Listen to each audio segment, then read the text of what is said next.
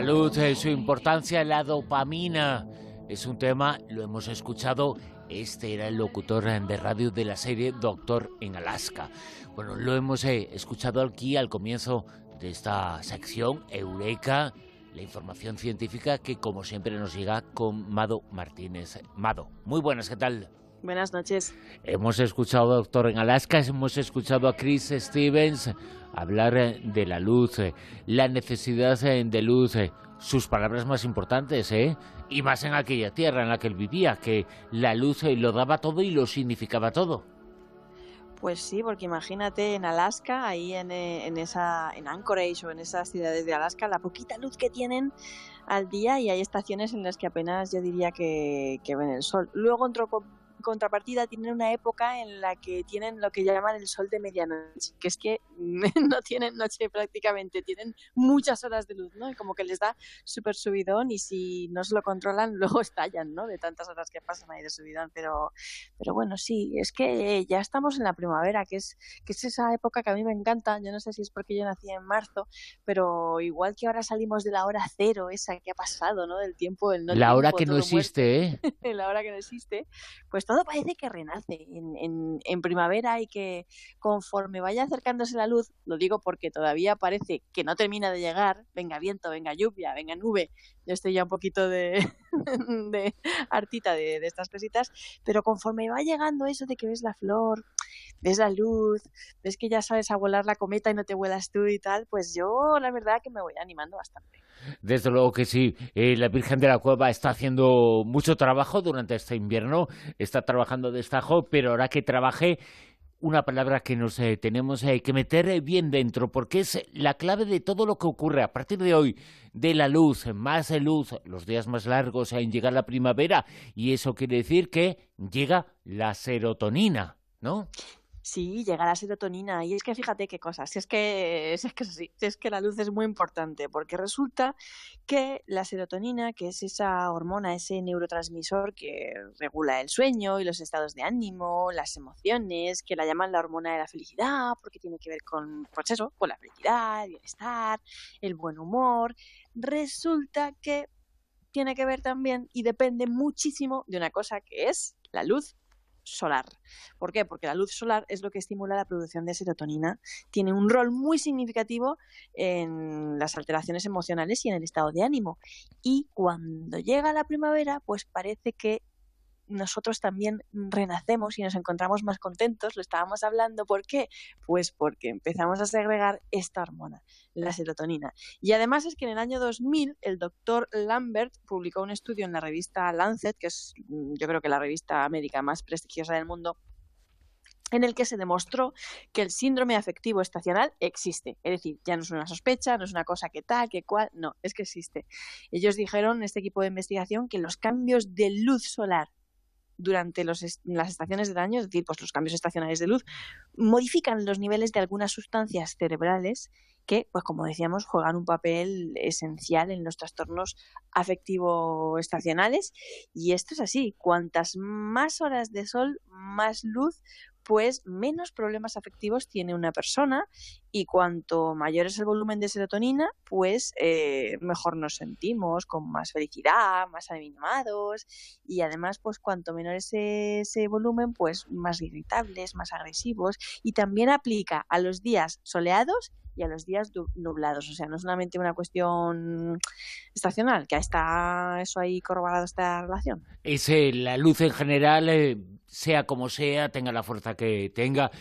Cuando nos eh, dicen con este cambio de hora el que acabamos eh, de vivir, que estamos viviendo estos días, que los días van a ser más largos, eh, que anochece más tarde y nos dicen es que es para ahorrar energía. Bueno, eso es lo que nos cuentan. Lo importante y lo que nos tenían que contar y lo que es verdaderamente relevante es que vamos a generar más serotonina y que nuestra sangre se va a alterar y eso es ciencia, ¿eh?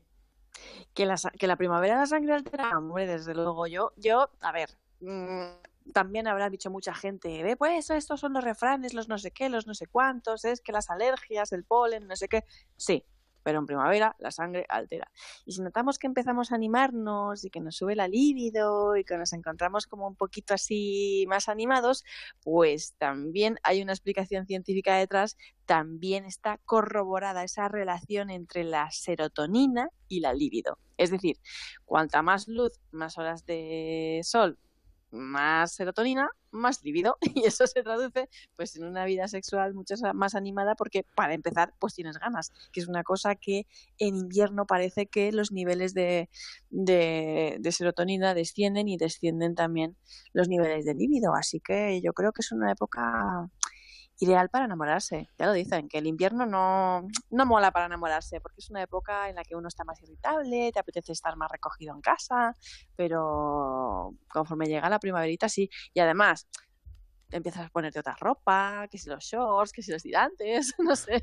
Bueno, es que eh, los dichos tienen una base y estamos descubriendo que esa base eh, tiene fundamento científico. Cada vez, eh, y la ciencia lo está descubriendo, esas drogas, esas hormonas, esas sustancias que genera el cerebro tienen mucho que ver con nuestro comportamiento. Ahora acaba de llegar la primavera y se va a subir nuestra libido, estemos o no enamorados, pero es que corremos el riesgo de enamorarnos más todavía. Oye, y encima si nos enamoramos, todavía se agregamos más serotonina, es como una, claro. como una, pescadilla que se muerde la cola. Porque resulta... Que es una de las características de estas hormonas, ¿no? Cuanto más caso hace tu mente consciente a lo que tu mente consciente eh, dice y tiene que generar, bueno, pues esa retroalimentación existe. Sí, además la serotonina es una de las hormonas más poderosas que hay en, dentro de lo que llamamos el cóctel químico del amor, ¿no? Dentro de ese cóctel de dopamina, de oxitocina y, serotonina, eh, eh, tiene un valor fundamental en la forma en la que nos sentimos cuando nos enamoramos. Porque realmente cuando nos enamoramos nos sentimos queridos, respetados, nos sube la autoestima y eso hace que nosotros eh, tengamos, pues eso, más serotonina y empecemos a segregarla y nos sintamos pues como en una nube de placer de, felicidad y por eso cuando nos desenamoramos pues estamos tan desmoronados, tan dormidos, con tantos eh, pensamientos obsesivos, ¿no? Porque la, serotonina se inhibe, pero bueno, eso cambia cuando estamos enamorados porque estamos en una explosión de, de serotonina. Pues imagínate si te sumas al amor con la, con la luz y los pensamientos positivos, ese cóctel, ¿no? Ahí que hace que, que, bueno, eso, que seamos íntimamente felices. Luego ya sabes que con el tiempo existe una cosa, igual que con las drogas, que se llama habituación y ese subidón que sentimos al principio de una relación, pues cambia y pasa a ser otra cosa, ¿no? Pero que, también tiene que ver esa... Eh, digamos, eh, que, eh, que se suavice la cosa y que se mantenga en el tiempo, el apego, eso también tiene que ver con las eh, hormonas y las drogas cerebrales. son otras las que aparecen ahí. Claro, pero son otras que aparecen ahí. Es una sustitución. los tiempos cambian, pero lo que no cambia es la mente. Lo que ocurre que está regada por otras cosas. Claro, el apego, exactamente. Además que la, eh, con este cóctel que estamos hablando nosotros de hormonas, quiere decir que esto tampoco surge de forma automática, que no es solo química, que nosotros segreguemos más o menos serotonina o más o menos cantidad de oxitocina, pues no solamente depende de que pues tengamos relación con una persona y tengamos un orgasmo y de repente durante ese orgasmo empecemos a segregar oxitocina y llaman salma, también depende de, de cómo veamos nosotros a esa persona, de cuánto la idealizamos o no de cuánto significa esa persona para nosotros, de realmente qué es lo que sentimos, no solamente pensamos, no solamente lo que, lo que pasa por ahí dentro, porque eso va a hacer que segreguemos más, menos o que tengamos más densidad o menos de ese tipo de, de sustancias. Es decir, también hay una parte de trabajo de nosotros y desde luego si nosotros ponemos empeño en voluntad en querer a una persona y en cuidarla y en tener detalles, eso también hace que, que segreguemos ese tipo de hormonas. Pues ya saben los oyentes, a partir de hoy, a partir de este momento, llega la era, la época de la serotonina y nosotros eh, vamos a contribuir a generar serotonina. Todo el mundo tiene que hacerlo. Es una obligación generar serotonina, es eh, bueno para la humanidad. Pero también eh, tiene una relación con otras cosas, por ejemplo, que hablamos aquí mucho en el programa, las experiencias místicas, ¿no? Pues sí, eh, mm, poca gente se lo plantea no decir, bueno, la serotonina, pues resulta que hay algunos estudios, entre otros los de Borg, Soderstrom y Far, que dicen que la serotonina tiene que ver con las experiencias místicas y con las experiencias además mmm, trascendentales, espirituales y con los fenómenos no explicables de forma objetiva. Y además dicen que la mayor o menor densidad en los niveles de serotonina de una persona podría explicar también por qué algunas personas son más espirituales que otras. Fíjate qué curioso. Es algo que ya se sospechaba porque realmente drogas tan poderosas como el LSD eh, sabemos que alteran los niveles de, serotonina, ¿no? Y, bueno, ¿qué pasa? Es que realmente cuando se liberan grandes cantidades de serotonina por todo el organismo, cuando estamos en ese subidón, en ese chute inmenso de, felicidad, podemos alcanzar un estado supremo de, conciencia. Es muy curioso. Y también es eh, curioso, me pregunto, ¿tiene algo que ver eh, la serotonina con que algunas personas estén todo el día en el cuarto de baño? me va a gustar una frase que creo que me vas a decir. y lo sospechas bien porque creo que ya lo hablamos en Eureka una vez cuando hablamos de la microbiota y de los cinco cerebros y esas cosas, y que hay un cerebro en el intestino. Pues resulta que el 95% de la serotonina tiene su fábrica de origen en el intestino y no en el cerebro, como pensábamos. Es decir, que, mm, eh, vamos a ver, aquí las bacterias juegan un rol fundamental en, eso, en nuestra salud intestinal, pero también en nuestra salud y en nuestro estado de ánimo, en nuestra mente.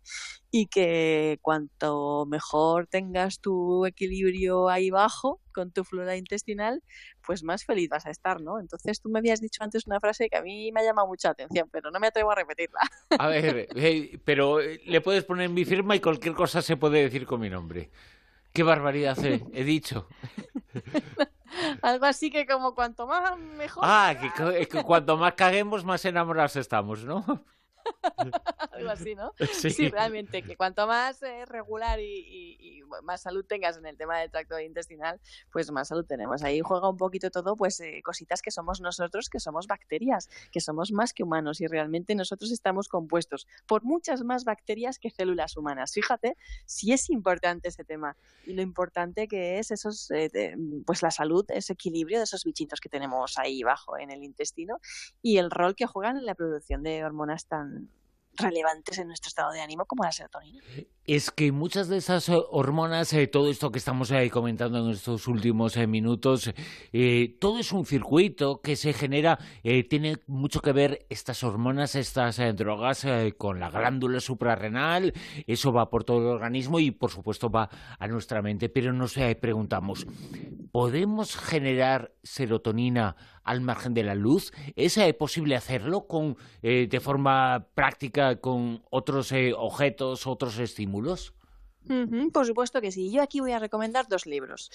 Uno que está en inglés del doctor Joel Robertson, que se llama Natural Prozac, o sea, viene a ser como Prozac natural, que el Prozac es una de las mayores drogas más famosas del planeta, que es con lo que la gente se chuta un poco cuando tiene así como mm, falta de, de serotonina. Y otro que es La ciencia de las emociones del doctor Fahad Bashir, que creo que tú también conoces, de hecho a veces hemos hablado de ese libro tú y yo. Y eh, aquí hay muchas maneras de, segregar serotonina y además explica muchas cosas sobre la química de las emociones. Son súper interesantes. Y aparte de la luz, ¿no? De, esas horas de sol que hacen que nosotros pues segreguemos serotonina y que son fundamentales para que, bueno, pues para tener este, este tipo de neurotransmisor ahí corriendo por todo nuestro cuerpo, pues resulta que los pensamientos y las experiencias positivas también hacen que segreguemos serotonina. El amor, enamorarnos, hace que segreguemos serotonina. Que mm, hablar de temas tristes, por el contrario, hace que se inhiba, que enfadarse hace que se inhiba, que mm, la oscuridad, esos, eh, esos días nublados, esas estaciones oscuras hace que se inhiba y que podemos incluso tener una alimentación sana en productos eh, que, que, hagan que, segreguemos esa, esa, hormona, ¿no? Pues, por ejemplo, las zanahorias, me viene a la cabeza, las lechugas, también el ejercicio relajante, como puede ser las grandes caminatas, pues por sitios bonitos, como los bosques, pasear por el mar, dicen estos doctores, que hacen que segreguemos serotonina, meditar, y también la oración, la gente que es creyente con profundas convicciones religiosas, mientras está, bueno, entregándose a la oración, está segregando serotonina. Pero también leer una obra literaria que te inspire hace que segregues serotonina. Y escribir también hace que segregues serotonina. Y fíjate qué cosas más curiosas. Yo creo que la que más nos va a gustar a ti y a mí va a ser la última forma que voy a mencionar de segregar serotonina, que es hacer lo que tú y yo estamos haciendo todos los fines de semana cuando contamos estas cositas. Ayudar a la gente. Ayudar a la gente hace que segregue serotonina. Y escuchar a Amado Martínez eh, también, ¿eh? Bueno, escucharte a ti me, pone más. bueno, yo estoy seguro que mucha gente va a, decir ahora mismo que Mado Martínez eh, me está generando serotonina. Esa es buena, nos hace mejores de la forma que sea. Tener serotonina, segregarla eh, con la primavera existe esa posibilidad. La sangre altera y también las hormonas. Llega la primavera, llega el cambio de hora, llega más de luz y con todas las cosas eh, buenas eh, que tiene. Entre ellas, escuchar Eureka con Mado Martínez. Mado, muchas gracias. Un beso y un abrazo muy grande a todos.